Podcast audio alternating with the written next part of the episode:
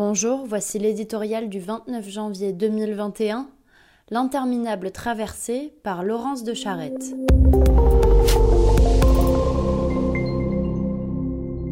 Qu'il semble loin le temps des visages découverts.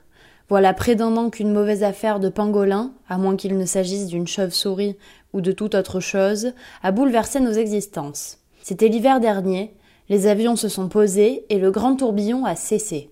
Voyages, cinéma, théâtre, rendez-vous d'affaires, réunions de famille, repas entre amis, rayés d'un trait de plume de nos agendas vides, ne semblent pas prêts de s'y inscrire à nouveau. Face au spectre de la pression sanitaire et de la tension hospitalière, selon les mots à nouveau martelés hier par le ministre de la Santé, l'humanité se tapit et le gouvernement prépare les esprits à de nouvelles restrictions dont il redoute non sans raison la mauvaise acceptation. Face aux protestations qui grondent, on entend bien les réprimandes des épidémiologistes. Les hommes seraient-ils donc devenus si futiles qu'ils en sont réduits à pleurer si fort la privation de distraction? Mais voilà que d'autres, médecins eux aussi, alertent désormais sur les dangers collatéraux des mesures sanitaires qui, déjà, atteignent les Français, touchés, nous dit Boris Cyrulnik, par cette usure de l'âme, cette souffrance profonde qui trouve sa source dans l'isolement et l'incertitude. Les neurosciences démontrent aujourd'hui ce qu'intuitivement le cœur connaît. Privé de relations, l'être humain ne se porte pas bien. Un voile s'est maintenant levé sur nos illusions.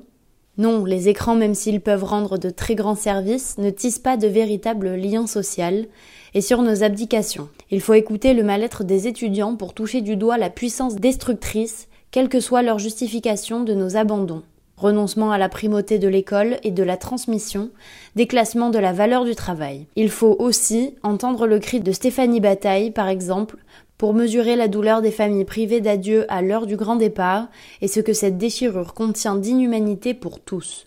Et puisque la traversée s'annonce plus longue que prévu, il nous faudra soupeser encore et encore nos choix et nos valeurs, ce que nous voulons emporter dans le monde d'après, sur l'autre rive.